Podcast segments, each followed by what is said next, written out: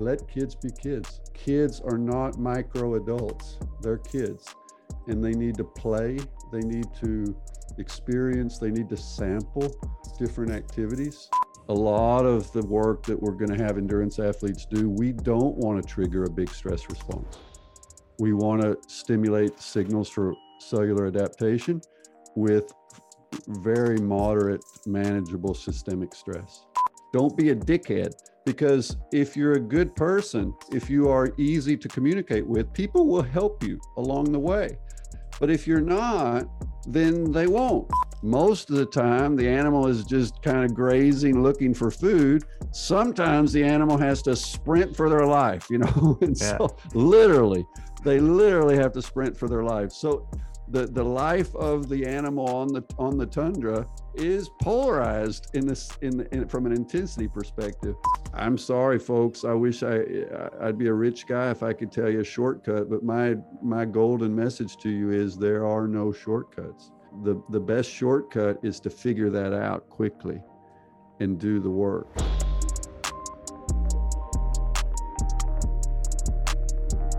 Okay, we're live on the podcast. How you doing? I'm doing good. Thanks. It's uh, springtime in Norway, so that's nice. Sunshine is uh, restorative. What's the temperature like right now? Uh, well, you know, it's it's only about five degrees C, so okay. but it'll warm up during the day. So so I, you know, everything's relative, but the days are still chilly. Do, do you know if the, the mornings are chilly?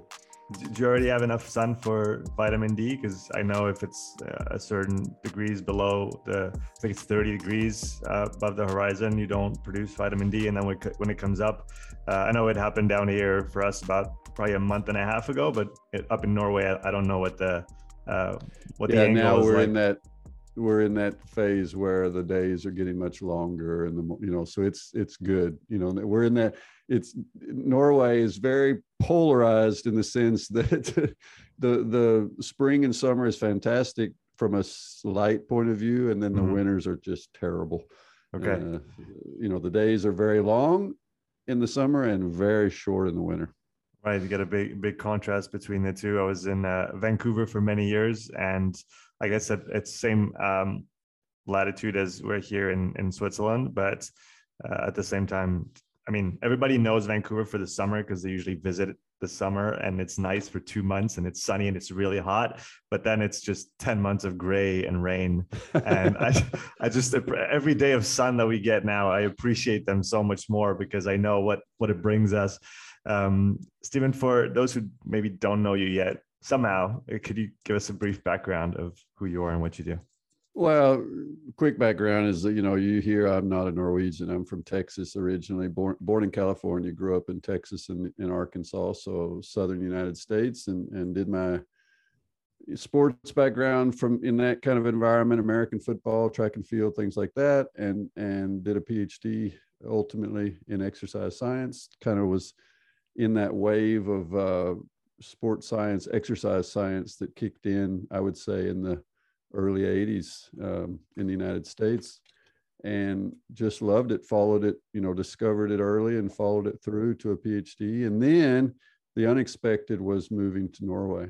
Uh, met a met a woman from Norway, and so life is often this mix of of uh, choice and chance. You know, the the hard decisions and the hard work, and then the the random events and and so that's kind of what my career has ended up being a a synthesis of and i don't regret any of it you know so i've lived in norway for over 25 years mm-hmm. uh, working as a sports scientist at a university here.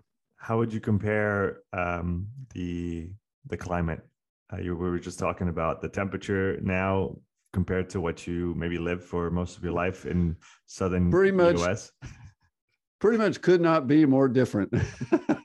you know, I, man, I grew up in the heat, you know, and and it, we did have snow occasionally, and especially up in Fayetteville, up northern Arkansas, we would have snow sometimes. And I can remember walking out on in a spring morning in shorts, and and by the by the night it was snowing, you know. So things can change rapidly uh, where I came from, just severe weather and all that. But in general, summers were really hot and spring came early you know february already was was mild and we were training you know in in 30 it could be 30 degrees c in, in february. Uh, that's just not the case here. A 30 degree day might happen once a year. Uh, so so yeah so I, I i don't know how i survived the heat to be honest. You know I, it was just that's what we did 57 days in a row of 37 degrees c plus and and we didn't we just thought well that's us we're tough. Uh, but now man now i'm like no way would i go back there. So so yeah so it's but in norway the the weather is colder in general. The summer but the beautiful summer days are absolutely fantastic. And you just i think maybe what's happened to me is i've learned to appreciate the seasons. You know i you really you appreciate the the the ebb and flow of life and and and maybe that's we were speaking just a moment ago about gardening and, and gardening is part of that. You appreciate seeing the green come back every year and and and the tie-in for me as a sports scientist you know i'm interested in development and growth and and so i like i just watch i like watching people grow and and plants grow and and stuff like that. So it, uh, growth is always there that's that's that's a good analogy. Um, from a cultural standpoint, could you talk about the maybe the similarities and the differences that you've experienced uh, moving to to mm-hmm. Norway from the from the US? Well, oh, you know, there's a lot, but but um, maybe things that stand you, out and that you appreciate more, and then maybe other ones. Yeah, you, you know, it, the United States and the Southern United States in particular, we grew up in this kind of lift yourself by your own bootstraps kind of mentality. Uh, very independent, very uh, conservative. You know, if if something goes wrong in your life, that's your fault, and you got to fix it.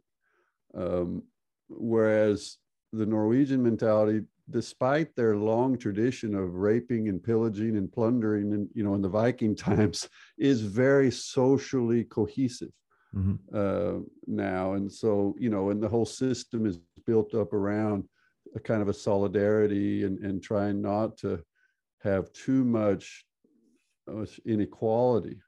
There is inequality, of course, but there's less, and, and there's an effort in the system to try to make sure that everybody's got a place to sleep and, and have enough food in their stomach every day. And so I, I have an appreciation for that. And but I I take some of both aspects in my probably in my thinking in my life, you know, and and uh, but from a standpoint of raising children and feeling safe and knowing that my health care works and things like that, you know, I, am very pleased to live where I live today. Uh, and and and the sports systems, now, if we go over to the sports side, I think the sports systems are also different. Uh, the Norwegian system is based on club sport. The clubs, uh, which are typically very voluntary oriented, there's not a lot of pay, a lot of money in the systems, but there's a tremendous number of hours of volunteerism. Uh, whereas the American system traditionally has been built around school sport. Mm-hmm with the schools as arenas for development and a kind of a tier system for all the way from junior high school up to university scholarships as being the, the kind of uh, developmental platform for professionals.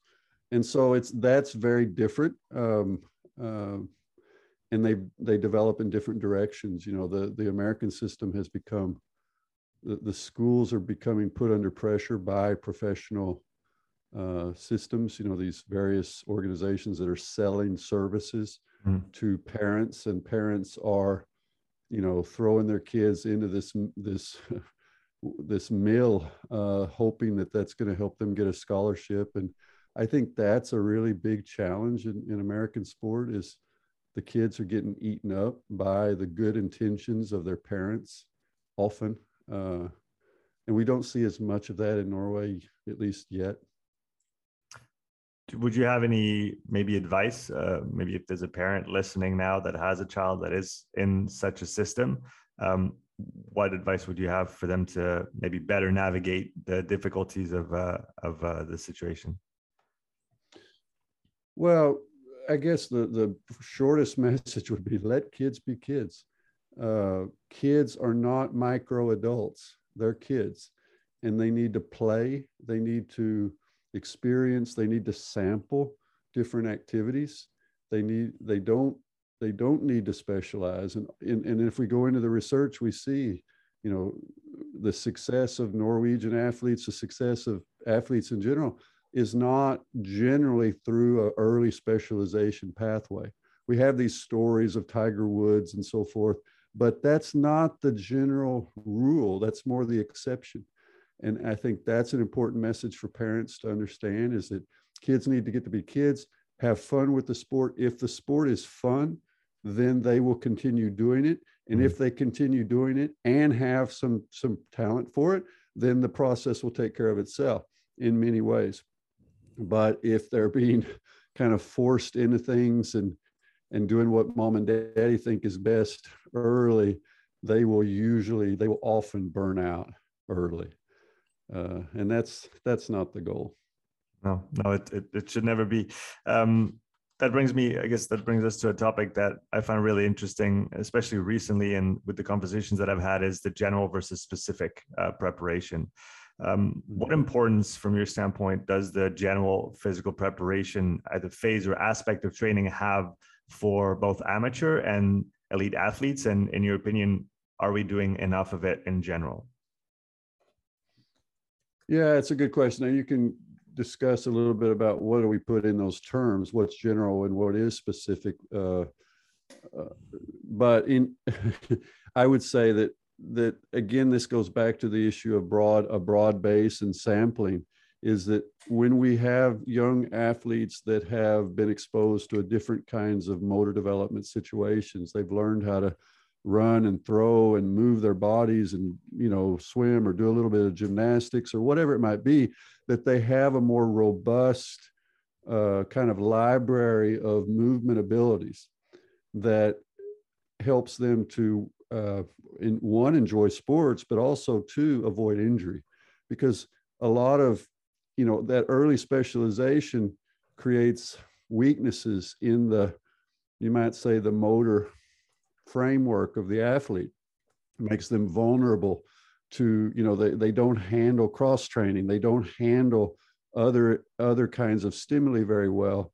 And they get easily uh, uh, they they suffer easily from overuse injuries and and, and things like that. So uh, that general preparation is about building robustness in the athlete, building durability so that they can tolerate and handle the more specific loads. And and so I think that's um, another reason not to specialize too early and there's maybe another aspect as well for maybe even more trained athletes where you want to get away quote unquote from the patterns of your sport for um, maybe a short or maybe a longer amount of time so you can come back to it fresh and like you said not overuse those patterns um, and still still develop in the meantime and and maybe also i don't know if we might say re-stimulate uh, or resensitize your body to the stimuli the specific stimuli you might be then applying when you go back to your sport specific training?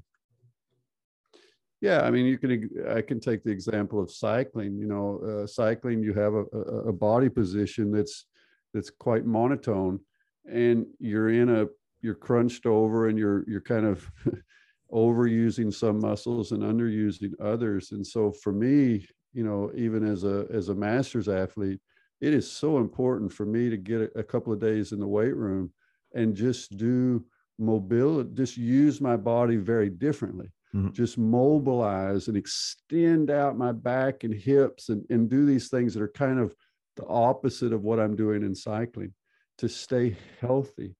Uh, and I find that it just it keeps me happier, healthier, and more functional. And it, if anything, it makes my power output, peak power on the bike better. Mm-hmm. Uh, it certainly doesn't doesn't hurt it to to to invest those couple of days a week in the weight room. You recently did a, a great interview with uh, Nils van der Poel and his coach on your YouTube channel. Yeah. I recommend that everybody go check that out if they haven't already. Um, and I guess uh, the the training manual or the how did you call it manifesto non-manifesto manifesto of training yeah yeah um there's a yeah. wonderful document that he wrote so i yeah. can recommend reading it Absolutely, I would second that for sure. Um, and and that was a really, and, and from my perspective, a brilliant example of that general to specific, where I guess it was a very extreme model of of that, but mm. a lot of training on the bike, and then a lot of specific training on the ice with not very much in the middle. And obviously, he has he had a long career behind him. Um, he's yeah. a he's he, he's very good at uh, at skating on the ice already. So he he had learned this, and he could uh, fairly quickly go back to it, even though there was a couple challenges the first day on the ice, as he explained. Um, what stood out to you in this interview? What was the most? What, what were the biggest maybe lessons or or aha moments uh, that you took away from uh, reading the document and then and then talking with him directly as well? Yeah, the you know the it sounded like what he did was extremely extreme, but at the same time, in the interview, what was revealed was that actually it was well thought out and pretty much every decision he made he had some previous experience that guided him and, and gave him confidence in the in that decision you know for example he trusted that he could be away from the ice for several months and still retain that motor pattern and and and kind of recall it pretty quickly because he had done that as a junior. He had left skating for several months and then had to come back quickly and demonstrate he could still skate fast and he he did it. So so he he he had done almost pilot work for for pretty much all of these seemingly very bold decisions uh, in the course of his development as a young athlete. Uh, and he had the basis. He had you know, he had played bandy, he had done other sports, he had a, a, a fairly robust background. Uh, and he and he also admitted when he made mistakes, you know, when he when he over, you know, he pushed it too hard and and had to he couldn't handle the running and things like that. So I think it was just a really honest, uh, honest interview, and but also an athlete that was extremely um, reflective about his whole process and reflective about the mental challenges of it as well. That that excuse me that, that winning didn't necessarily give him that you know lifetime satisfaction that he thought it was going to. You know he becomes junior world champion and he says yeah and that was great for about 10 seconds. Mm-hmm. you know or maybe the whole day i believe he said.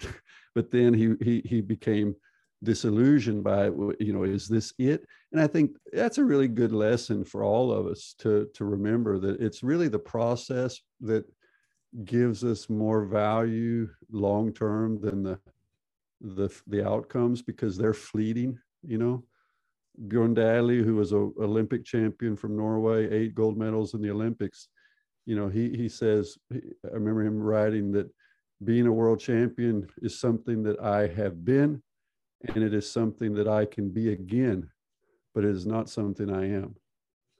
And I, he always saw it that way, that that was just a transitive, you know, moment of crossing the finish line, and then it's a process of, you know, what's next. And and I think that's you know that's the the athlete mentality. How do you recommend that athletes um, after a big competition that they've been maybe prepping for for weeks or months, uh, sometimes years, uh, what would be your advice to smooth that transition after the high uh, before you get back into the next phase of training, whatever that might be? Oh, that's a wonderful question. You know, I, of course, I've never been an Olympic champion, so I, I, I can't re- relate to that. But you know, I think all of us have had moments in our life that were big. You know, getting your PhD or or the birth of your first child or things like that. And I think we just have to, what should I say, be willing to to sit and smile and reflect on the on the path, and and and enjoy the pathway that we have taken along, you know, and and and then think, okay, but on any path, the path continues. So let myself enjoy this this moment, and take some deep breaths. Don't maybe don't decide too soon. I remember when I became professor, you know, when I you get promoted to professor, that's a big step mm. for a career. And for a brief time, I remember thinking, yeah, what's what do I do now? You know, it's uh, but then you then you kind of take some deep breaths and realize, oh man, this is just this is just the beginning. You know, the the this is not game over. Uh, so so I think it's that is just enjoying the process and and athletes with longevity, uh, one of the things we see in them uh, by longevity, I mean ability to win multiple championships, you know, to be repeat world champions and things like that. They just keep finding new things to get better at.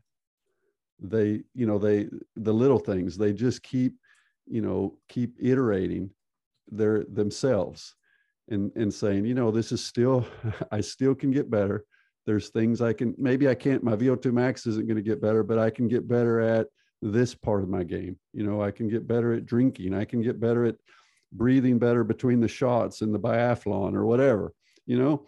So so that's I think what typifies the the long term champions, the ones that really stay in the game a long time is just enjoying the process uh, and reflecting on that continuous self improvement. You know? Mm-hmm. If if we continue talking about this, I think it's a great topic. The I guess we could call it the psychology of a champion, uh, because like you said, it's it's not all just physiology. And uh, as much as I love the topic and it's fascinating, um, that's really not what is gonna in the end really make make a great uh, career. You need to apply that physiology in the best environment uh, possible. So you, you mentioned the, the part of enjoying the process. Is there other aspects uh, that people need to think about when they, you know, if they want to perform at their at the, the height of their own uh, potential? What other things uh, besides the training? Because we all we all kind of know what we have to do, what we should do in training, but maybe talk about all the other uh, factors that impact that training uh, and and that maybe we should talk about a little bit more or pay more attention to. Oh, well, part of me is just saying, man, where do I begin here? This is this interview is going to take hours, but but uh, uh, just just on Friday, this Friday, I, I had a guest lecture. I, I was teaching master students in, in sports science, and they're second year students, and they're kind of starting to think about jobs and, and getting finished. And I brought in a coach from the Uno X Pro Cycling team, hmm. Espen Erschold, who I work with a lot. He's a great guy, and his training background. His father was a national team coach, but his personal background is is psychology and and therapy. And, and I really see it in, in the way he talks with athletes. He he connects with them, and and then he put up a pyramid of kind of different factors and focus areas that the team was interested in developing because they're a developmental team, and there were ten of them, and really only about one or two of them were physical. Mm and I thought that was, and, and he pointed that out, but I thought it was very in, uh, uh, illustrative of the realities of things. Is yeah, you, you got to have the talent, of course, but but everybody at that level's got some pretty serious physical ability. Mm-hmm. So that's not the decider often. It's more about uh, their ability to work with other people. You know, like the the I hate to say this, but like one of the one one of the edicts of the All Blacks, the rugby team from New Zealand, is don't be a dickhead. You know, in other words, is being a good person. Because if you're a good person, if you are easy to communicate with, people will help you along the way. But if you're not, then they won't. And and that's pretty decisive. you know, it can be pretty important in the pathway of an athlete. Is just you know, remember that that in your little bubble of self-absorption, which we athletes tend to have to go into, uh, come out of it sometimes, folks, so that you can, you know, be uh, reasonable to talk to, that you, you know, you, you respect other people, and, and just things like that is good communication, respect, you know, for for for the people around you, learning how to deal with trauma and trials and tribulations because you will crash, you will, uh, there's not an athlete around that doesn't have a story of redemption, you know, that where they have, it, you know, it fell apart. And usually that's part of the growth process. So, yeah, the physical part is obviously important. I'm, you know, you got to have the tools, but out of every thousand that have the tools, you know, maybe 10% take the next step. So, so it's not just, that's not enough. Mm-hmm.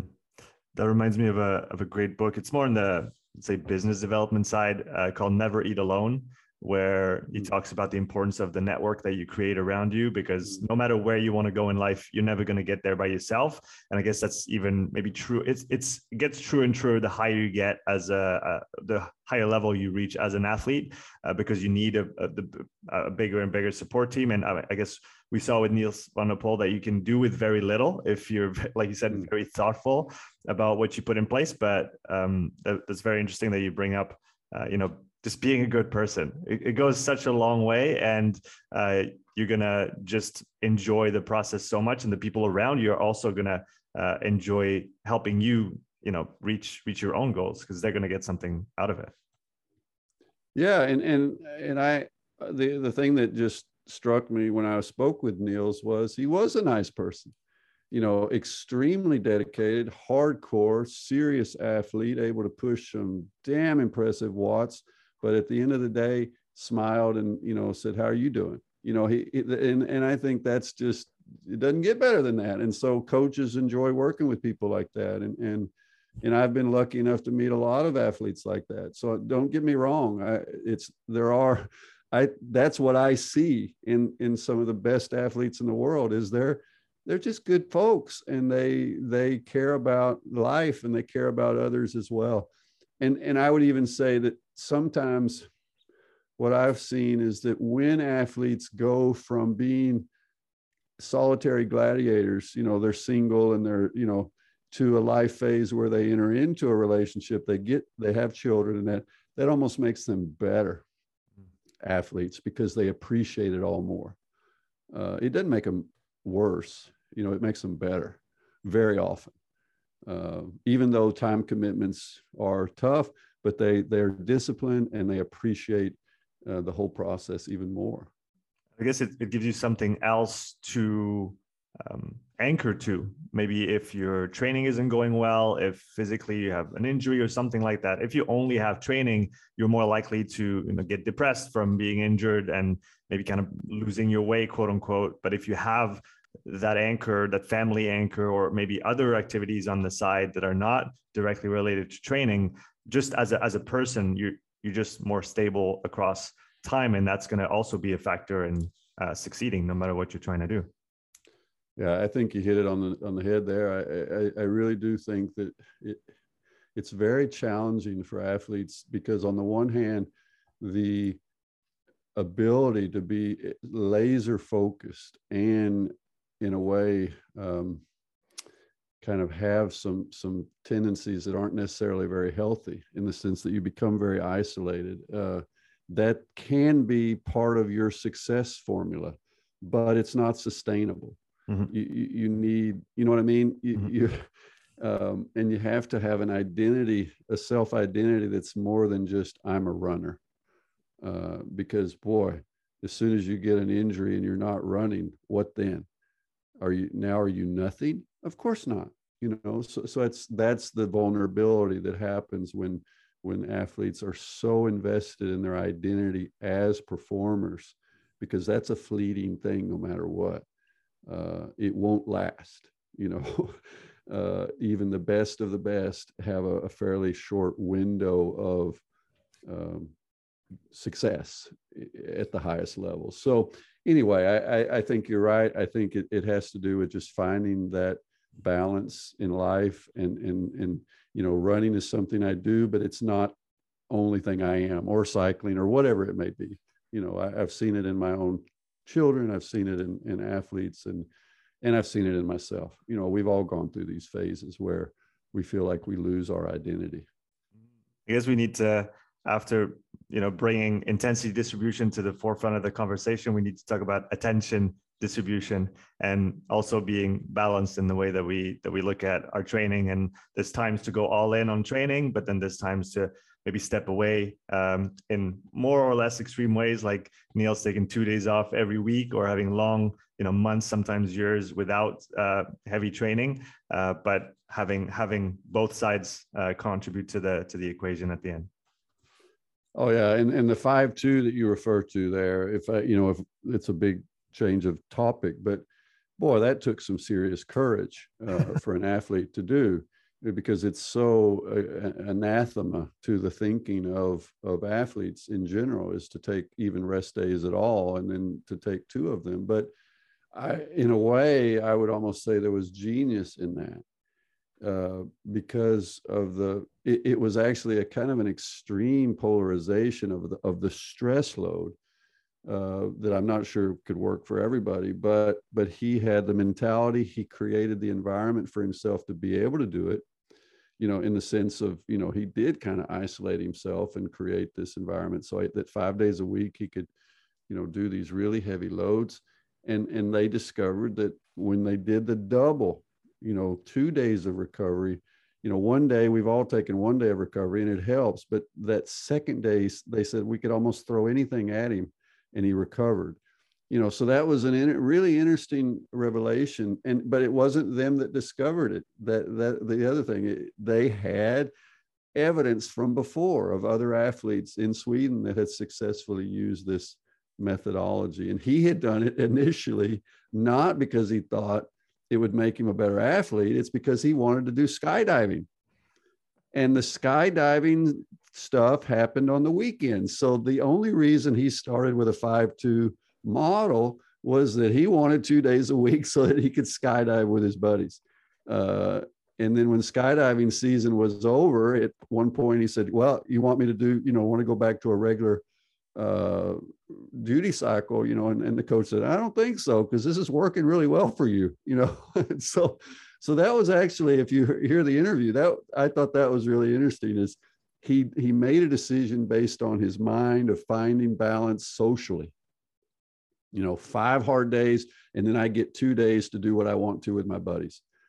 Uh, that was the initial decision that that he felt would be. He said, if I'm going to work this hard, I've got to have a negotiation. That is the deal. If I can do it that way, I'll do it. So it was social, it was health, mental health. But then it turned out that it also gave him a physiological ebb and flow that worked. Mm-hmm. So I thought that was pretty fascinating. You know, now again, I'm not trying to say everybody needs to suddenly go five two, but but I am thinking, hey, don't be afraid of rest. You know, don't be afraid of rest days. They are restorative. I think probably these full-on rest days have a remarkable importance for resetting the autonomic nervous system, for example. I think that may be one of the big issues because the autonomic nervous system is what often will get kind of thrown out of balance by the repetitive loads. And he, and he was with that. He also knew that on day five of his uh, five day training block, he could not do the same work as he did on the on day one, which maybe could irritate some athletes that expect the same level of output every single day and every single training. But he knew that, and he, he actually structured his training in such a way that uh, it was harder on the first days and uh, maybe a little bit not easier because yeah. it was still monstrous workloads and intensities, but it, it, was different day four and five. And he and he knew he could not have the same level as day one, which again takes a lot of um, introspection and just acceptance yeah. of of how the the body um, adapts and is influenced by training. Yeah, I agree. It was an interesting, you know, and he said, he said, because we were in these fairly regimented cycles of activity, for weeks after weeks, he, he had excellent da- data in this comparative data to know, and, and just a few percentage point change in his power told him something that would be enough to him to say, ah, I need more rest, you know. And so it was again, uh, it's a one-off. It's it's, but it is reflective of just the process of some of the best athletes. And I think we could go into other athletes and find that they you know they didn't write a manifesto but they've they've been similarly aware self-aware uh, and similarly tuned in to their their own bodies. And I, I do think that's in an age of metrics you know because van der Poel didn't measure a whole lot of stuff. He mostly he you know he measured watts pretty regularly but he didn't measure lactate all the time or heart rate all the time or whatever but he was very well tuned into to his body signals and i think that is still what we see in the best athletes is is that in inner calibration that you need to have you know you need to work on that and don't become blinded by your metrics. I want to I want to talk Watts for a minute here, and more specifically about his his quote unquote threshold season. So, given the numbers that he shared, I think he, he shared um, when you asked him about his FTP, FTP, if I remember correctly, he said 440, and then you said, "Oh, on the 20 minutes." He said, "No, no, on 60 minutes." Uh, so, what does that tell you about his 400 watts uh, repeats on his uh, in his threshold season? Would you call that threshold? Would you call that something else? Um, would cyclists call this sweet spot? Is it tempo? What?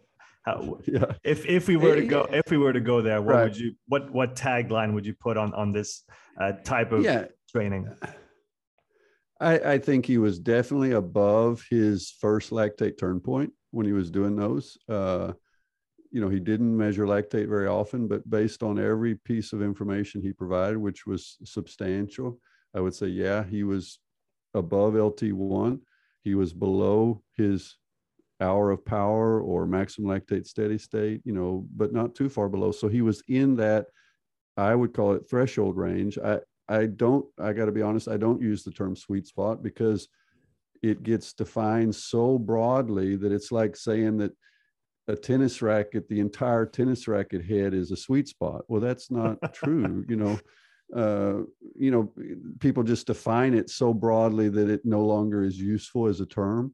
Um, so I just stick with some physiology and say, yeah, he was between these two d- demarcations that we are able to fairly reasonably define.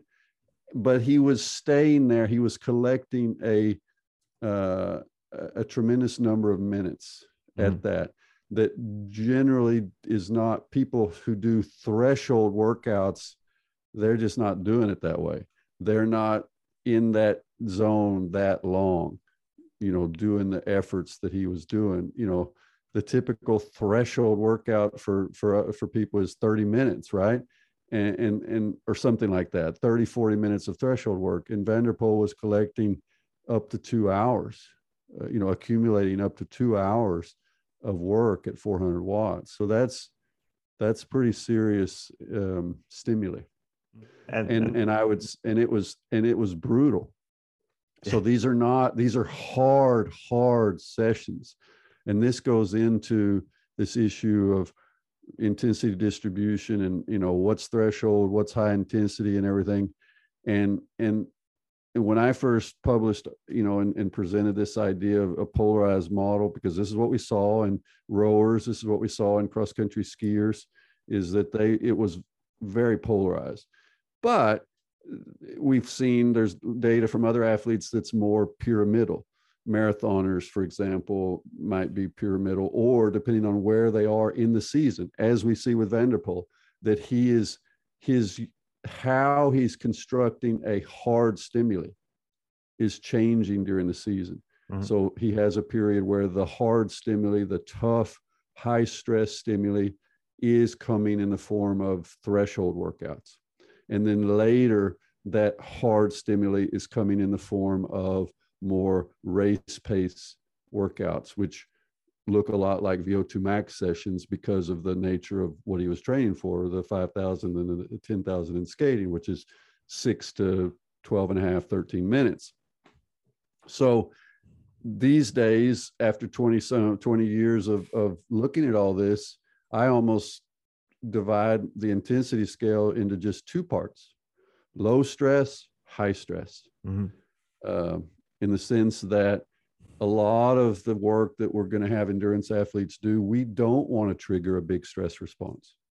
We want to stimulate signals for cellular adaptation with very moderate, manageable systemic stress, you know, autonomic stress and so forth, because repeating that daily is a nice recipe for for stagnation and negative outcomes, mal- maladaptation. So we have to manipulate the stress the you know the the daily stress um, stimuli and and and and van der Poel was kind of in a way breaking that rule but he was doing it by inserting these double rest days if you know what i'm saying it, that's mm-hmm. what was mm-hmm. getting was so critical to being able to do five days in a row was then to do two just full on rest days and be so true to that you know and in fact if he was not true to it, it was because he took an extra rest day.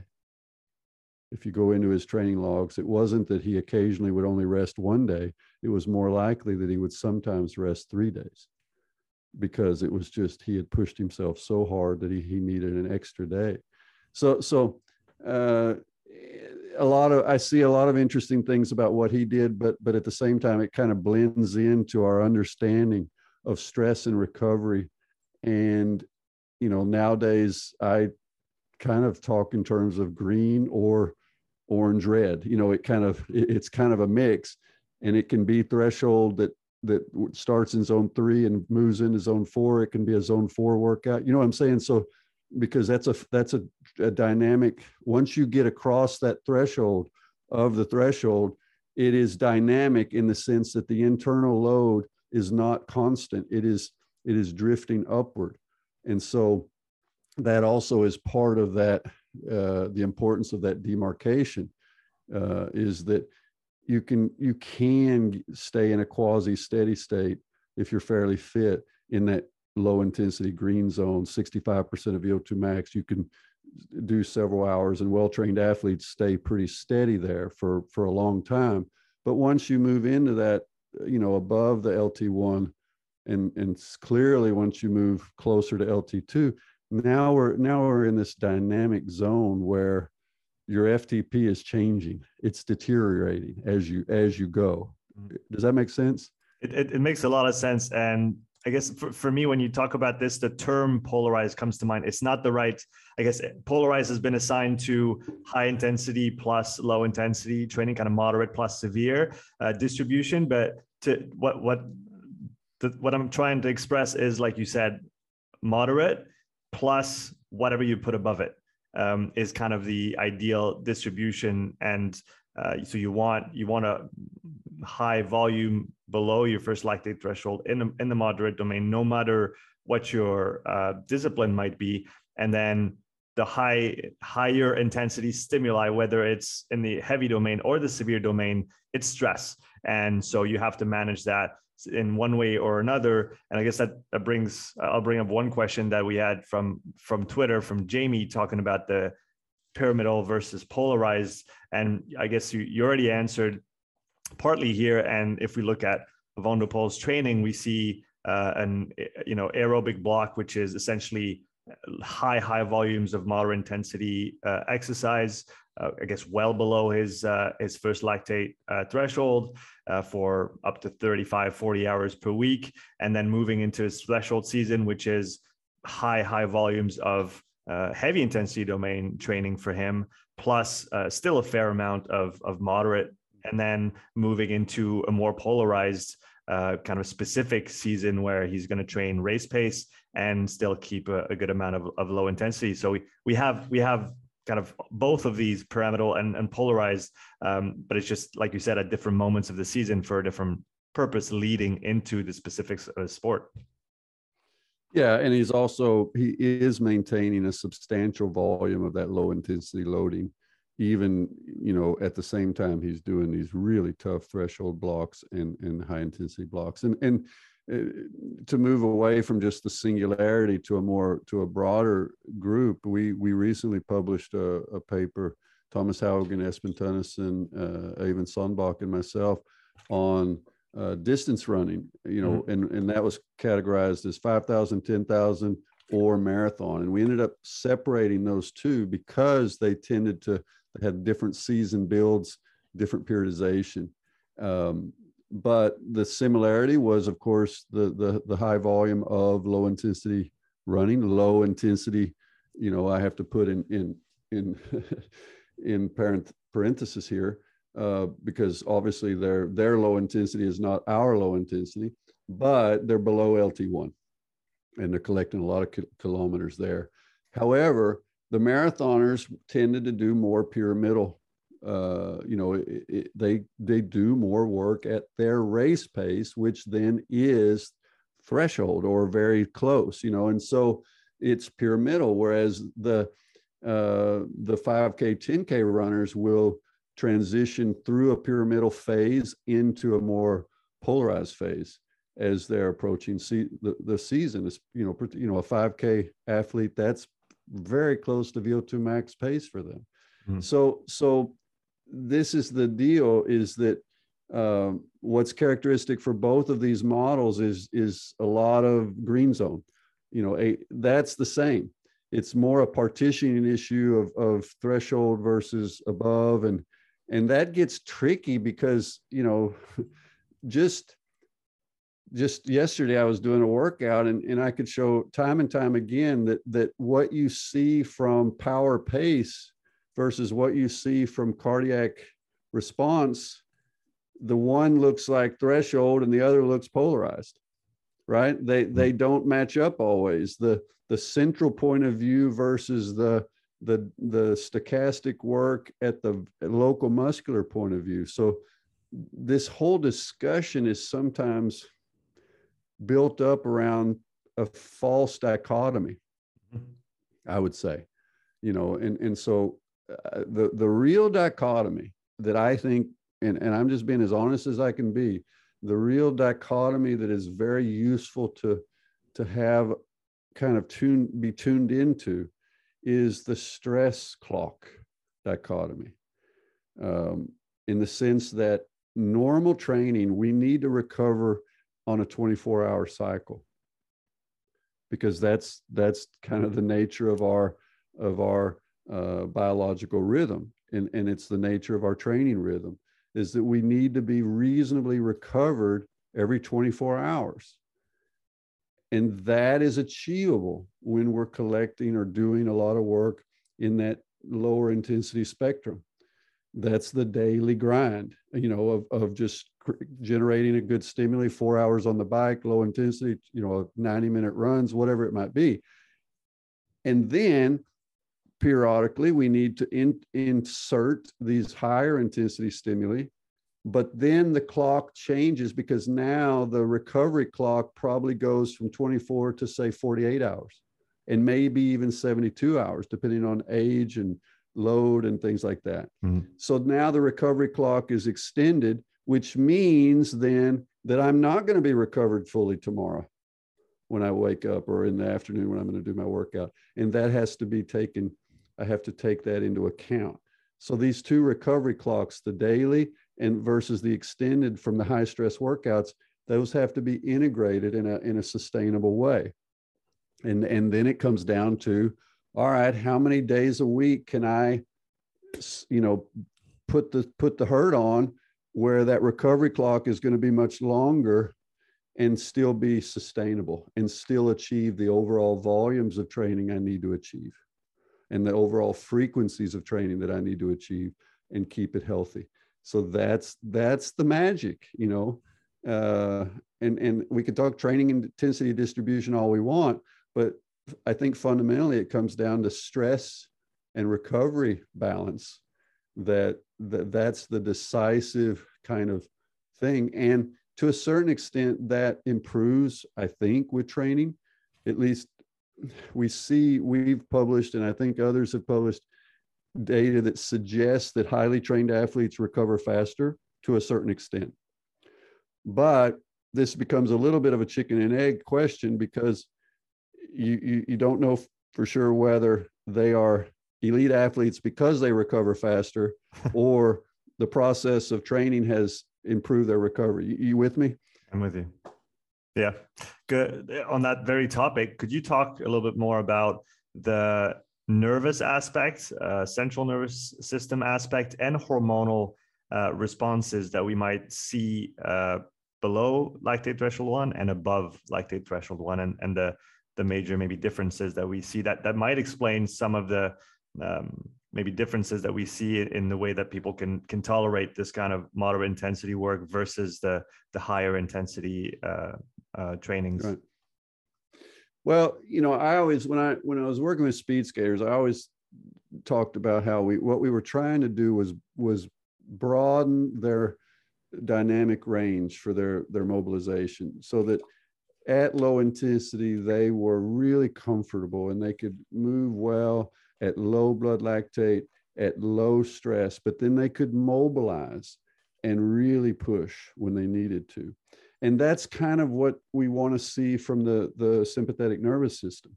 We want to, you know, the parasympathetic balance, we want to be able to quickly come down. Heart rate is, resting heart rate is low, breathing is very relaxed. You know, the, the mind is, is at ease. you know, we want to be able to bring it down and be there most of the time. But then we want to be able to mobilize and draw out that big sympathetic response when we need it. So, this is that dynamic modulation of the sympathetic nervous system that is an optimal condition.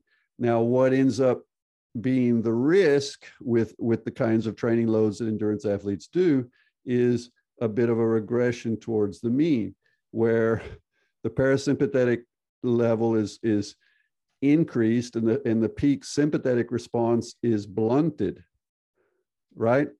And that that is a kind of a, a staleness or stagnation that athletes will often perceive.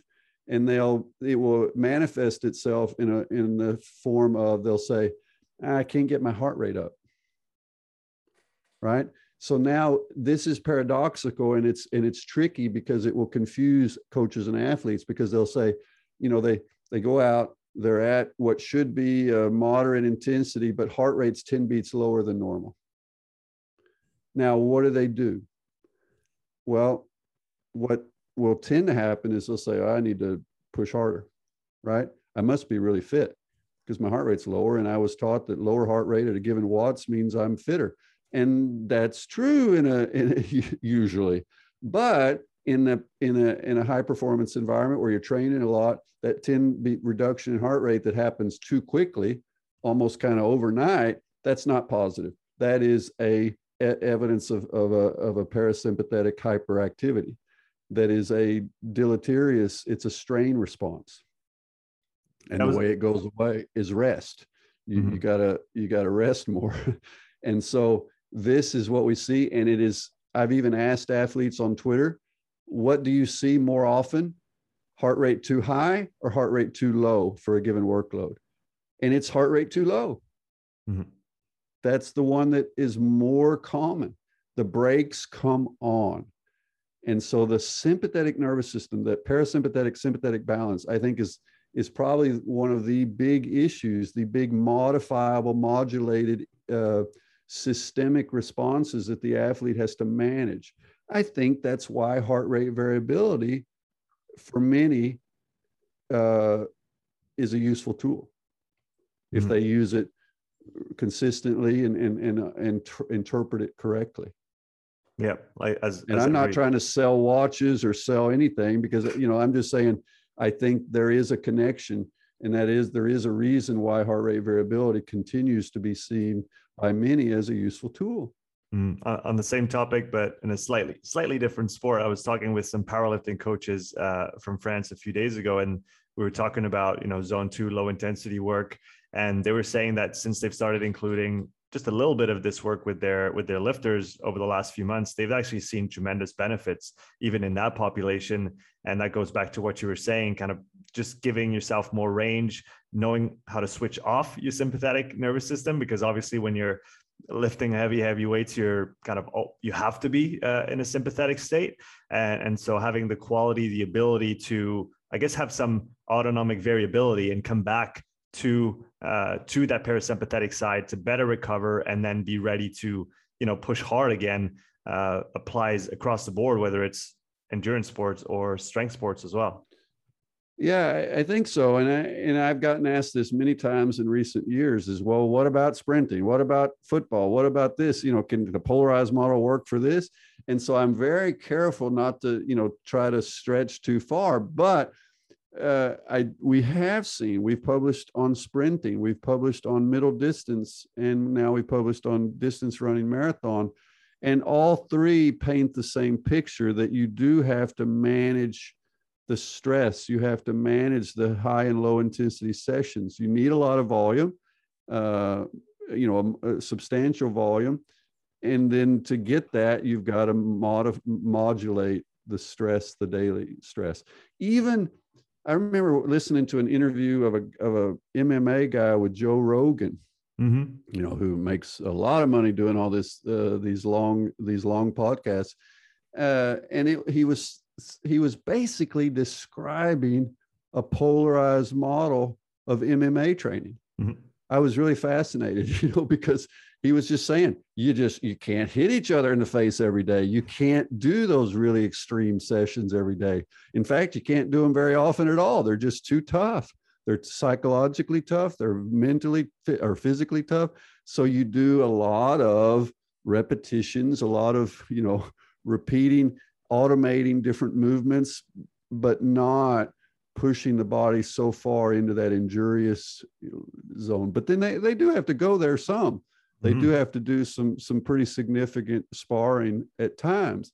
And so he was describing very much the same kind of process. I think it's kind of a universal and i think we could see it even in animal behavior and and just the evolutionary nature of of you know where does polarized training come from is it's survival you know most of the time the animal is just kind of grazing looking for food sometimes the animal has to sprint for their life, you know, and yeah. so literally, they literally have to sprint for their life. So the the life of the animal on the on the tundra is polarized in this in, in from an intensity perspective, and it's probably we could say the same for the the human evolution is that there are some signaling mechanisms that somehow have been influenced by that reality and it's still part of our genetics. It's a very, very interesting comparison. Uh, I want to I want to stick with uh, intensity intensity distribution for a few questions here. Uh, Jacob asked on Twitter as well. Uh, if we talk about a long uh, moderate intensity ride, so if we take zone zone one, zone probably more zone two with that question, and we look at lactate levels over a one hour, two hour, three hour ride, um, do we want to try and respect uh, that? I guess maybe a, a plus 05 plus 1 millimole increase over baseline even on those very long rides or could can we allow that lactate value to climb up if we're stretching the the time? Or does it does the lactate rise just mean that we're doing too long or uh, too intense for our current capacity that was a that was a convoluted question, Sean. That, that, so, that, so, the, the con- sorry, the convoluted part was 100 percent me. Jacob asked a very simple question, and no, I made it really really complicated. no, eh, but I get it, and it, it is tricky, and it is there. I don't have a, I, you know, if I was so brilliant, I could just give you the answer, man. I'd be making a lot more money here, but. Um, these long sessions, we want to build out durability. You know, often one of the things that typifies the endurance athlete will be a, a periodic uh, long session, you know, where we're going to stretch in the extension. You know, I always talk about intensity and extensification or extensity. And, and some workouts you're intensifying and other workouts you're extensifying but then but the the reality is is those extensive workouts can also be high stress if they get pushed too far at a given workload. Because even in that green zone it's a quasi steady state. It's not a it's not a forever steady state they're in. And and we know that you know we athletes understand this. But so that if i'm used to 2 hour rides you know at 65% max and that's and I can be just flat for two hours. If I go to three, it's more stressful. That third hour is a different hour than the first and second hour, mm-hmm. right? And it may man it will generally for me and for most a lot of athletes manifest with with cardiac drift.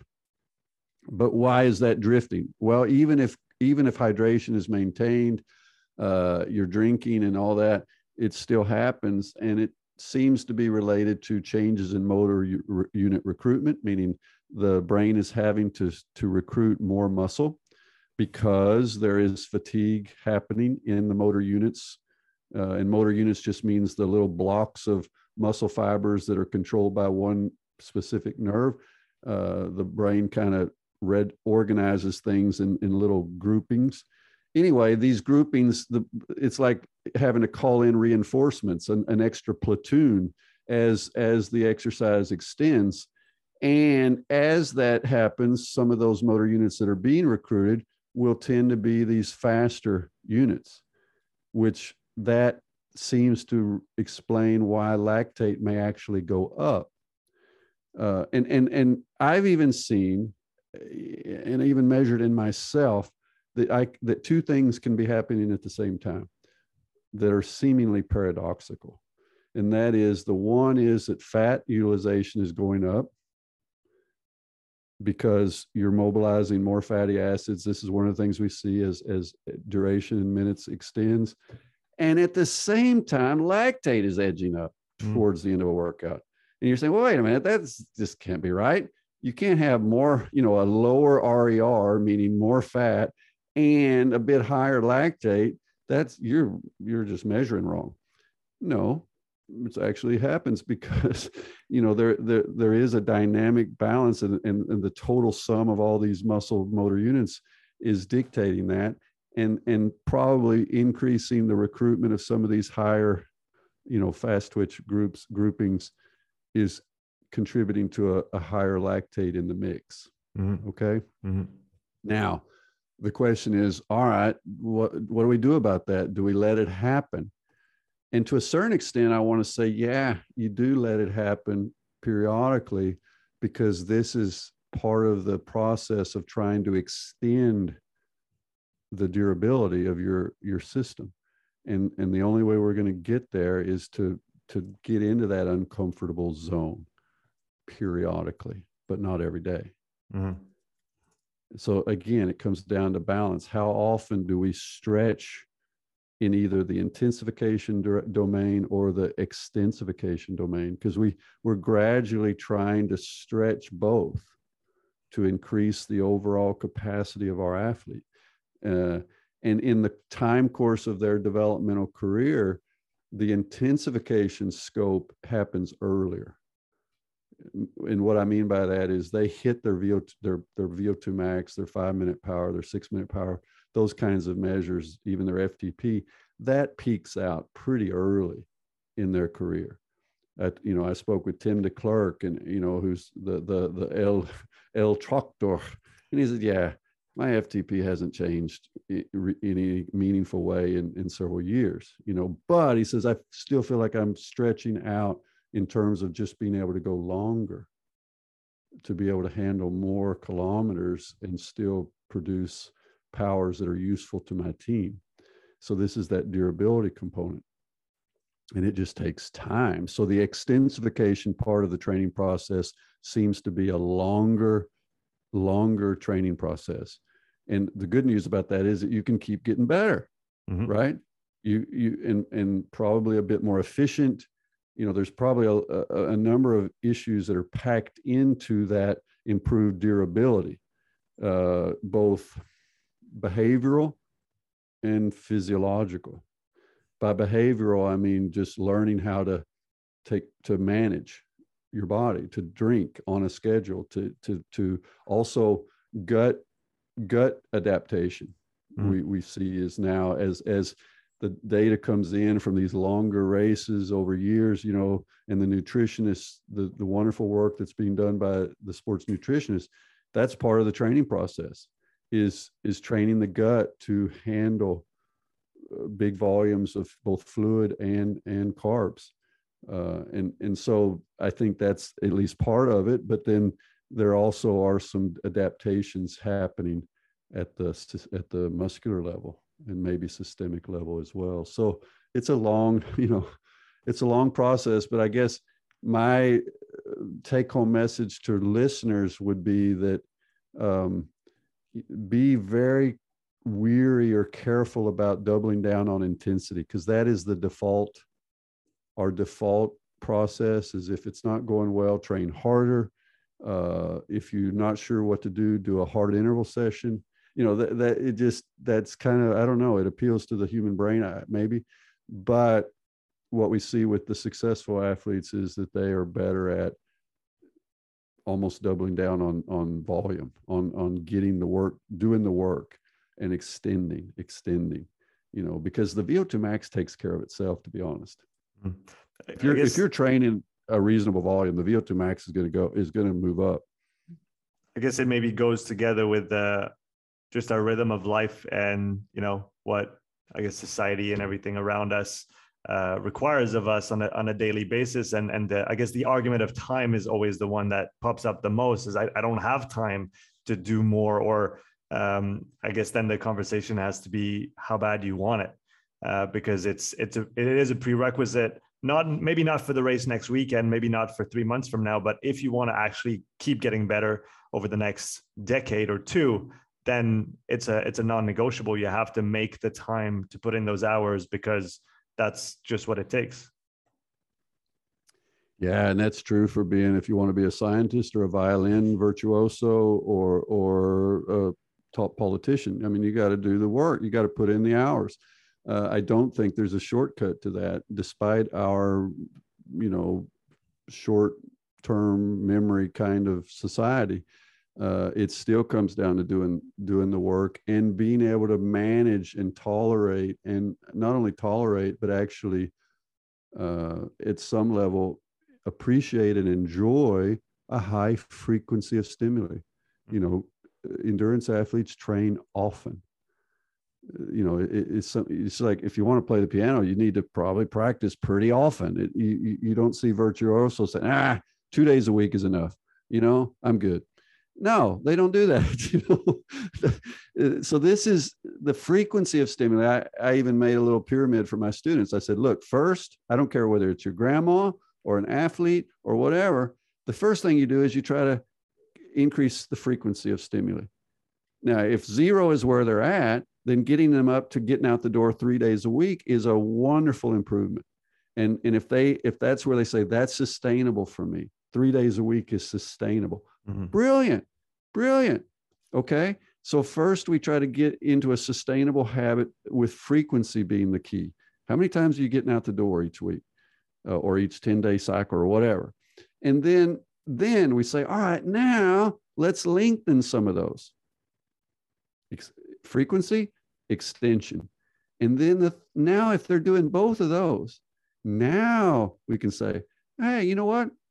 Some hill repeats wouldn't be so bad. It's okay. Let's do a little bit of intensity here. But that's on top of that's the icing on the cake. Whereas often it's it, it, the icing is being applied before you even have a cake, you know, which is that's usually doesn't make for a good cake. So so so so so anyway, so that if I were going to say a, uh, create a pyramid, it's it's frequency, duration, intensity on top. Uh, uh, and and and unfortunately for for beginners, it, we often do it in the opposite direction. Yeah, and especially then if you consider sleeping habits and nutritional habits and stress and everything that that uh, imposes on the body uh, with the added stress of high intensity training, and that's usually not a great recipe for longevity. Um, talking about talking about longevity, another question is uh, the utility of zone two work for longevity and fast twitch athletes or people that are may, maybe sprinters. Um, do you see, and, and, we talked about this briefly before, uh, do you see any relevance to this kind of work? And if so, should it be more on the higher side of that moderate domain or more on the lower side of so that? When you say domain? zone two, are you talking in a five zone model? Or yes. That's sorry. the first thing I always have to ask people is what, well, what are your, what's your system here? Yeah. I'll, okay. I'll, I'll, try to talk. I'll, I'll usually say domain if I'm talking about moderate, heavy and severe. And I usually say zones if I'm talking about five plus. So uh, okay. here, here zone two, as, as, as far as I understand it is, is moderate intensity yeah, in that five zone model, at least the one that we use in Norway, that would still be under the LT1. Right. But it would be a darker green, you might say. And, it, and it's an arbitrary, uh, the cutoff between zone one and zone two in a five zone model is arbitrary. It's not determined by any clear physiological distinction, mm. but you're, you're closer to LT1. And, and, and, and then the, the question then becomes, yeah, in a time for a time crunched athlete, can I, is it better for me to go up to zone two and and do shorter time because I don't have three hours, but can I do zone two and only go 90 minutes? You know, and and and I suspect there is some trade-off there, right? At some point, you probably do need to spend some real hours on the bike or just running. You need to extend in in just pure time because time represents um, the the repetitions, the pounding on the legs, and things like that that you do need to develop, and you can't cheat that. Uh, if you're training for a marathon or, or something or a five hour fondo in cycling you need to put in some hours. I do think that's important. So i'm kind of hedging my bet here but but in the daily grind yeah i think you can push up into zone two and do a little bit shorter because it's an interaction between intensity and duration uh, that, that we're trying to achieve. Now uh, when you ask the question can i you know these lower intensity work is it useful for a sprinter? Or you know well i would say we kind of have to change the calibration a bit if we're talking pure sprinters. I don't think a pure sprinter needs much low slow intensity running. They don't need to jog a whole lot I, I don't know of any world champions carl lewis you know and on up where we have some data on them that did any meaningful volumes of just jogging around the track. They just didn't do that very much. You know, a little, but I mean, you know, at his peak, it's been said that Carl Lewis was training eight hours a week. Eight. You know, so so let's let's put things in perspective. But the the the polarization for the sprinter, for the MMA athlete, for the maybe even the rugby athlete to a certain extent, but particularly these sprinters and so forth, the polarization is is more subtle. The the best sprinters in the world are accumulating a lot of repetitions at maybe 92% of peak velocity. Right? But that's a big difference to be moving it to doing uh, you know 150s at 90 or 92% versus 100%. That's huge from a power perspective, from a mobilization perspective, and from an injury risk perspective. So their polarization, they're you know they're using this model in a in a way, but it's the the the calibration is different. Are you with me?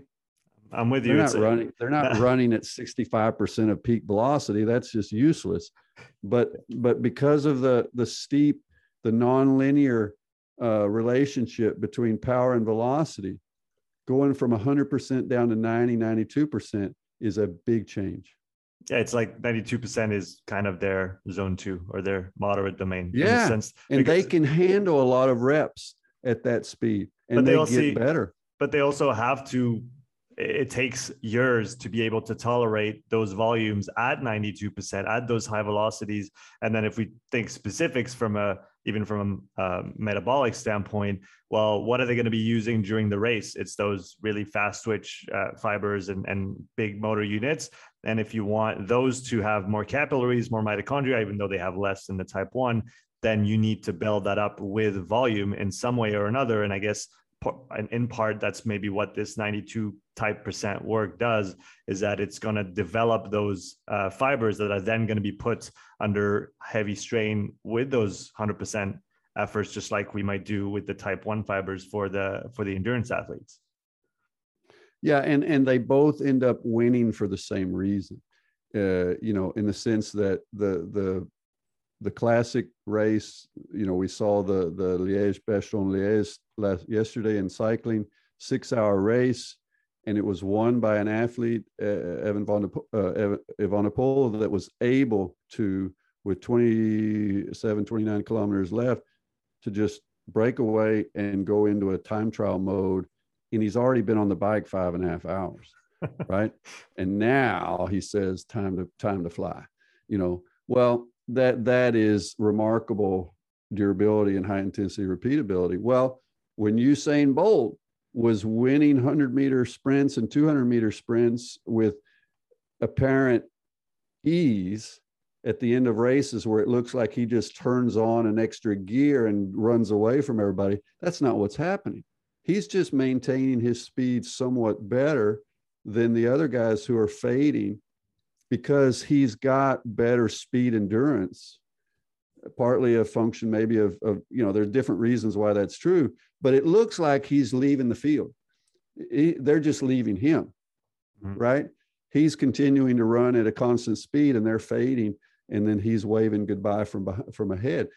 So both of these settings you're seeing the same thing. You're seeing that what is winning these races is the ability to sustain longer not a higher peak power.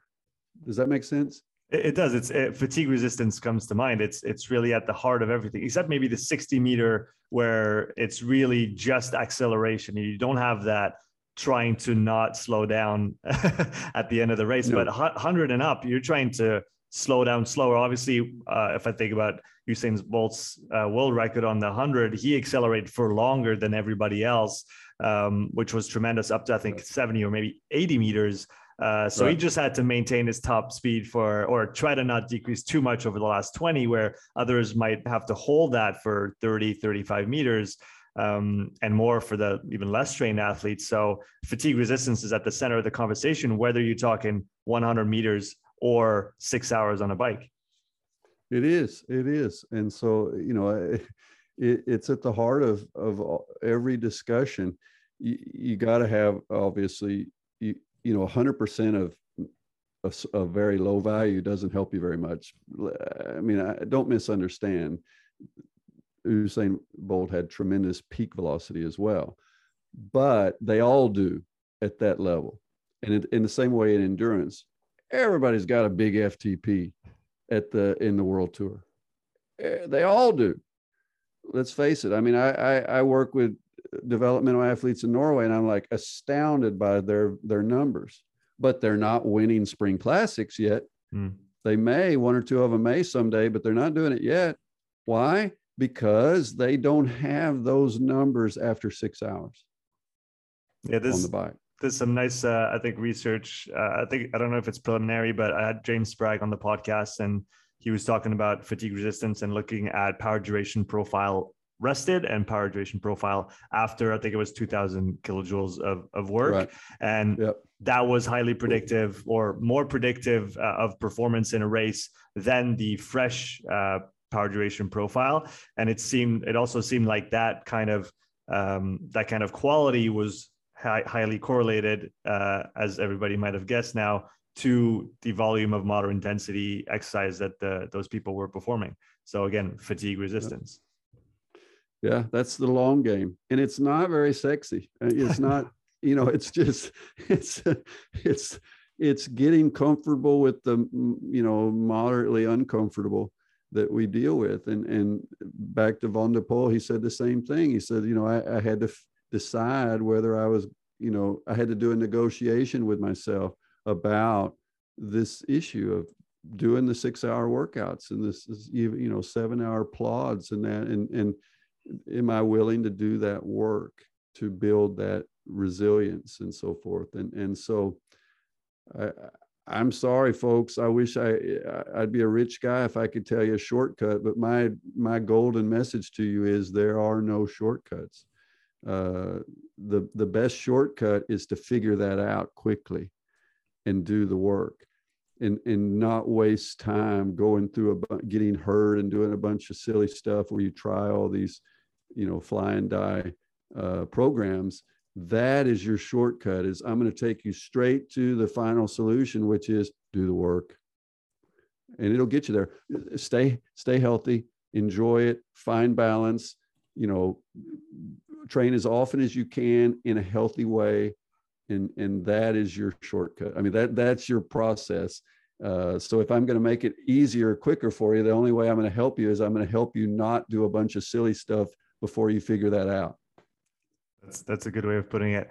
We got a couple more Twitter questions, and then uh, I've got a few more questions for you if you have uh, the time. Uh, talking about Brad uh, is asking about percent VO2 max at VT1 uh, and VT2. Um, is there any reference numbers that you usually look at on those? Does it depend on the measurement technique, the method? uh, anything that we can uh, rely upon to maybe orient uh, training for a given athletes if we have those numbers? Well, I guess my first thought would be for a lot of athletes that that first turn point will be lower than you think. Mm-hmm.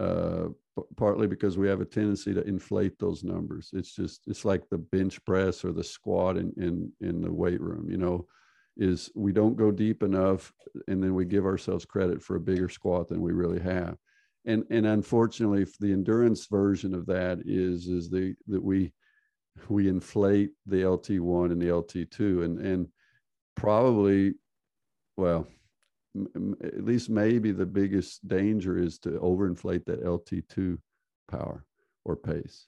Mm-hmm. because that's kind of the one that you you want to stay under that radar for a lot of your volume. And if you are really underestimating or overestimating that then probably that means you're doing too much work in that kind of moderato zone.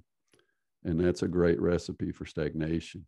So my you know is it 65% it, it, it, a lot of people want it to be 75% and then they want the lt2 to be like almost 90% and folks if it's not then the worst thing you can do is pretend that it is hmm.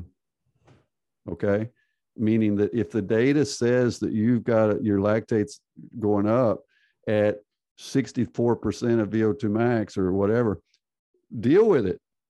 You know, live with it and and let that slowly get better.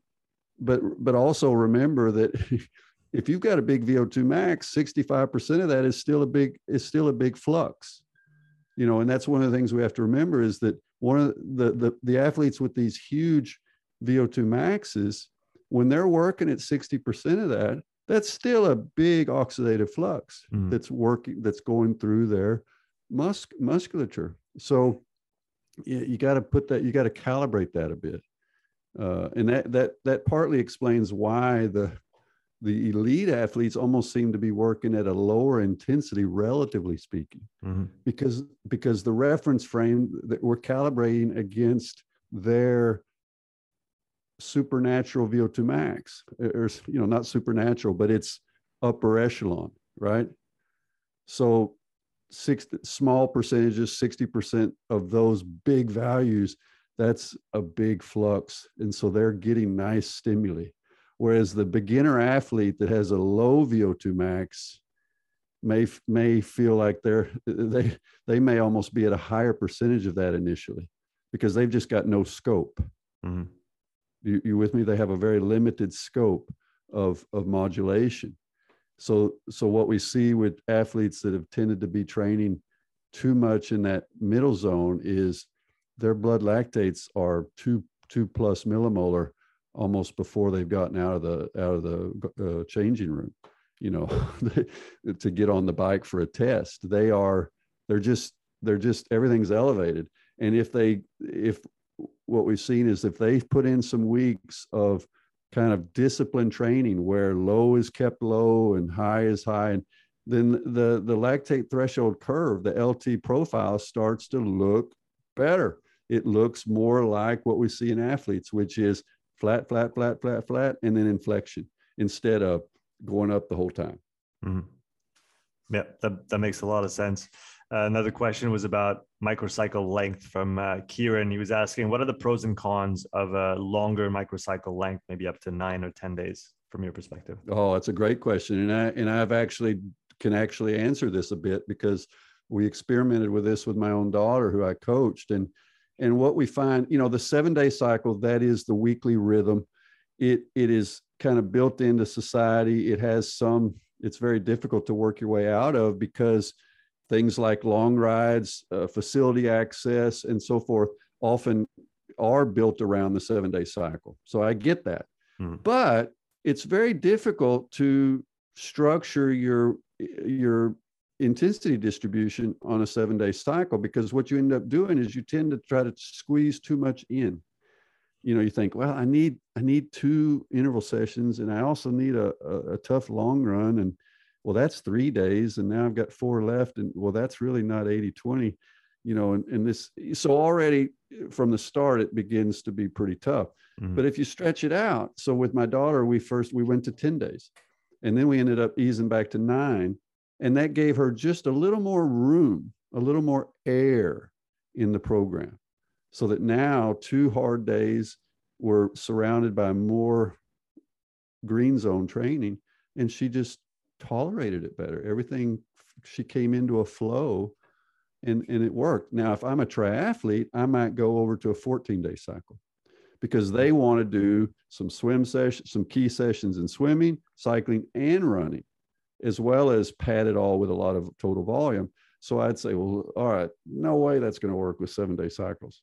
you're going to be constantly just trying to push too much into the into the box so let's stretch it out to a 14 day rhythm and then within a 14 day rhythm then you can think in terms of key workouts in the different domains or different disciplines and i think it's more sustainable that's that's really uh that's really smart and interesting like you said just using that I guess it, it is an arbitrary frame, a societal and cultural arbitrary frame of seven days. But we don't we don't think twice. We just think this is what we have to work with. This is how we're going to do it. But like you said, depending on the discipline, depending what you want to do, um, it, takes, like I said, off the bat, a lot of pressure off when you think, well, I have more days to do all of this work, and now I don't have to uh, just kind of fail from the start because I, I, have no time to begin with, and now I have to play, you know, place all those different low intensity and high intensity workouts. So that's um, that's really interesting. Uh, last question, and then I have some some closing questions for you. Um, last question from David, who's asking about your research on respiratory rates, and you wanted to know if you had any uh, interesting findings to to share there. Uh, well, I, have got a PowerPoint presentation I could show you right now, but but I did a workout last night. But yeah, I'm one of the things I've been interested in is is trying to understand the relationship between the internal and the external load and how that changes during workouts, during races, and so forth. And and everybody knows that we have we can measure heart rate drift, but we also see that heart rate doesn't tell the whole story because heart rate, you know, all of us have been in a situation where heart rate has come up to a pretty high level. It's 93, 94%, but it's steady. But we're we're fading. We're struggling. We're we're having to mobilize. We're digging deeper and deeper to try to do the work in that session even though heart rate is is got in into this quasi steady state. So there's a mismatch particularly in the high intensity domain when things get really gnarly. Um, and what we see is that breathing matches much better with the realities that the athlete is facing here that the mobilization demands that the, the fatigue. And, and I see it in myself. We've seen it in athletes. Uh, Andrea Nicolo has done some wonderful work on this, that the brain uh, controls breathing frequency differently, that it controls tidal volume. You know, you, you have tidal volume mm-hmm. and breathing frequency that together will give you ventilatory volume. And and so what we're we're doing some projects now and and i use a wearable shirt uh, that that I find, you know, we've gone through some developmental stuff and it's just great now and, and it's working super. And it tells me a tremendous amount about the the realities of the fatigue process in a different way than heart rate is able to do. Heart, I'm not going to throw heart rate out. I'm not saying that, but heart rate plus breathing. I mean, think about it, man. The, the, we for decades we know this. Hospitals know this. They don't just measure heart rate they that's the first thing they want to see is are you breathing and how are you breathing right because it is so important it's so indicative of your current state you know when you get wheeled into the if you get wheeled into the hospital god forbid unconscious that's what's going to be the first two things they're going to look at is do you have a pulse and are you breathing right well it also works beautifully out in the in the training uh, environment pulse heart rate and breathing and we know this. I mean, good grief, you're racing somebody and you come up beside them on the bike. What do you do? You listen. How are they breathing? Right. And if they're they're struggling, well, everybody's hurting, but if you feel like they're struggling more than you are, you attack. Right. And if you're struggling, then you hide it by trying to hide your breathing and, and don't show them that you're about to blow up a lung. You know, so so so this is we know this intuitively. Uh, and I think we're developing tools uh, to be able to get real time feedback on breathing out in the field and use that in a constructive way to help make decisions about, uh, for example, saying, that's enough. You, you've, you've, you've pushed far enough into the red zone. Does that make sense? You know, it, it I, I think what, we're going to see is, is that athletes have a, a maximum breathing frequency a functional breathing frequency, just like they have a maximum heart rate. And so we can, we're going to, we're looking in Norway at, at whether or not that breathing should be part of our intensity zone framework, whether breathing frequency or other manifestations of ventilation can be very useful from an intensity distribution or intensity zone control point because particularly at the high intensities and with fatigue the scope of breathing modulation is much bigger than the scope of heart rate modulation. So it's kind of more sensitive, if that makes sense. It, it does. How do we how do we then account for the fact that and I find that fascinating about the the respiratory system is that it's both autonomic and under voluntary control if we decided to right. be. So yeah. how do how do we parse that out? Because I, I personally know that I mean breathing has been something I've, I've been very interested in for for a couple years now, and I've had the chance to talk about a bunch of people that uh, think very highly of breathing in the training realm in terms of what it can bring to an athlete on on different levels. Um, for for for me at the at the very least knowing that i can control my breathing and uh, have a positive impact on my just my feeling and how i feel about the effort. I know that if i'm hyperventilating it's going to feel harder than if i can control my breathing keep my tidal volume high uh, and reduce my my frequency. Um, i feel like it does help me. Now whether it's actual, actually does it actually translate to any um, physiological benefits or not? I guess we could talk about this for, for a long time but from an rpe standpoint if i breathe better i'll probably feel a little bit better and we know how much rpe matters i mean in your in your triad of the the three p's perception is is is part of this um, so how do you how do you account for that how, how can we conduct a study, whether it's on a, on a group or an N of one, and say, I'm going to look at my breathing. But at the same time, I know that I'm looking at my breathing and I know that I can influence my breathing voluntarily. Um, yeah, and, and it's a great question. And I, and I think we have to be able to have two thoughts in our head at the same time, I guess, on this, because yeah, as soon as I think about my breathing, I tend to influence it. But at the same time, it is I I think I have been guilty, as most physiologists have been guilty of just neglecting breathing uh, completely. We've just seen it as something that just that is automatic. It's not limiting. If you're healthy, if you're not smoking, if your lungs, if you don't have asthma, if you have normal lung function, then we basically decades of research have suggested that breathing is not the limiting factor for VO2 max, for, for example. And, and I still go with that. I'm not going to throw that baby out with the bathwater.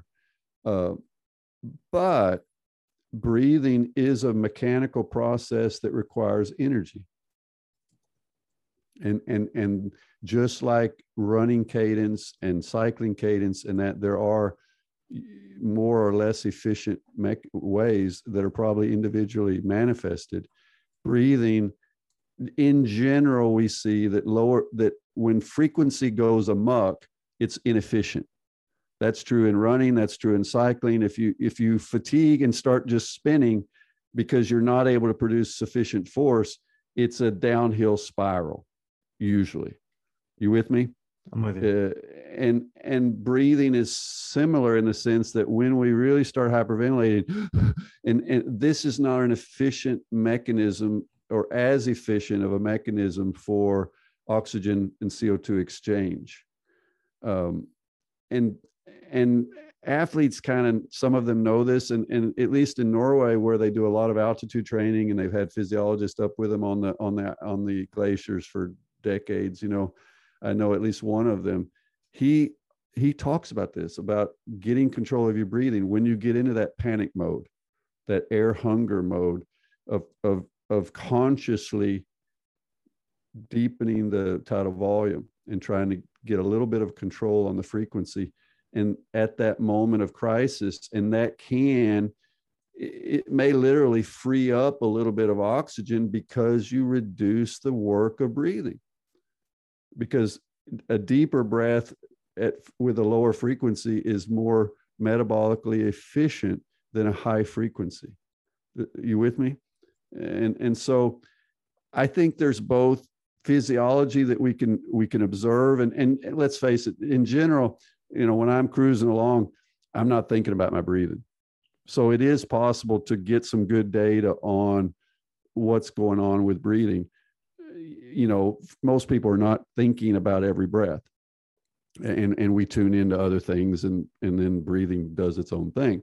Uh, but I'm, I think one of the interesting things about the new wearable, wearable technologies will actually be the pedagogical tool, mm-hmm. the, the, the wearable as a pedagogical device, meaning a learning tool for helping athletes see their own breathing behavior in real time and then use that feedback to kind of try to make changes. Uh, i'm right now i'm experimenting a lot with just with nose breathing. I'm just seeing what i can how how much of my training i can do just breathing through my nose. Uh, because i do think there's some really interesting research about that the air that moves through the nose there are differences versus the air moving through the mouth particularly at rest but also during exercise.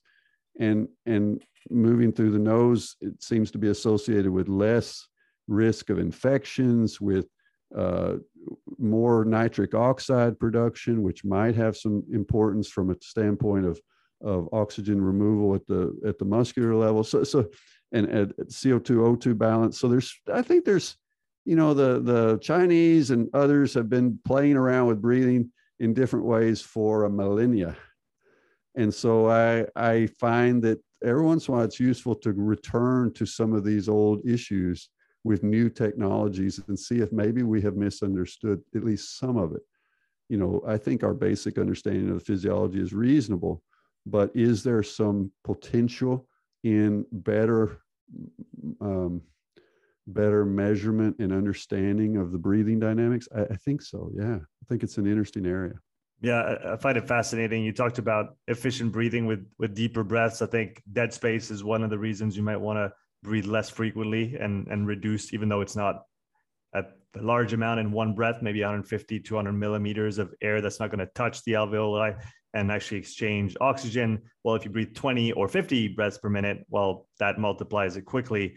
Um, there's obviously, like we said, the the surface of exchange. If you're just breathing in the top of your lungs, uh, where you're not taking you know benefit of all the surface that you could have with the good diaphragmatic excursions like you said there's uh, many different realms to explore with with with breathing and and performance uh, maybe even just health as you mentioned. For for those interested you, you mentioned nitric oxide and, and breathing through your nose. I had a, a chat with a guy called evan peikon recently and he's been looking into uh, endothelial um, enos for for quite a while now. And he explains uh, essentially that yes, nit- nitric oxide is as a vasodilator is a very important molecule in our body, but it's not actually the same one as the one that's released or that we talk about when we're breathing through our nose. So for those who want to dig into that, uh, that's an interesting conversation there. Mm. Um, I know we're nearing on the the end of our chat here. You have a, a call pretty soon, so I'm gonna go in with my uh, my closing questions if that's okay with you. Sure. Okay, let's do it. So, first one would be what sport or sports has uh, changed your perspective the most since you uh, started in the field? Oh, wow. What sport or sports changed my perspective? The most, yeah. The biggest aha moments or shifts in, in overall perspective and philosophy. Well, the, I guess the first aha moment was was seeing data on rowers, German rowers and Norwegian rowers that were international medal winners, and seeing that polarized distribution they had mm-hmm. how how you know pr- particularly that data was really polarized i mean they were either doing just these long extensive workouts or they were doing some serious efforts you know uh, and that and that was i think influenced by Mader uh, from germany and so that probably started it was at least one of the triggers that started me thinking that maybe what i had learned in my sports science courses in the United States was not necessarily super relevant mm-hmm. uh, for high, well, for well trained athletes. That's an aha moment. And then more recently, uh, cycling has just, you know, because of the tools of cycling, the power measurements that we're able to do, the, the fact that cycling is almost like a mobile laboratory. Um, and, and, and meeting up and working with data scientists, developing our own tools for analytics and so forth that's been really aha uh, in the most you know last year or two for me as I've come back into sports science really hard after some leadership years. Uh, it's been fantastic, and and so cycling is gives is a kind of a gives us a, a really good window in because of the measurability of of different mm-hmm. phenomena mm-hmm. that's perhaps still ahead of a lot of other sports like uh, rowing, running, and so forth. Uh, so so far so good on that it's uh, you know I, I feel like i'm learning a lot what are some of the lessons you wish you knew when you started out in the field? Oh well, I mean, I, I did everything wrong, uh, pretty much that you can do as an athlete. I trained too hard and and doubled down on intensity and and did everything that I now try to get other people not to do.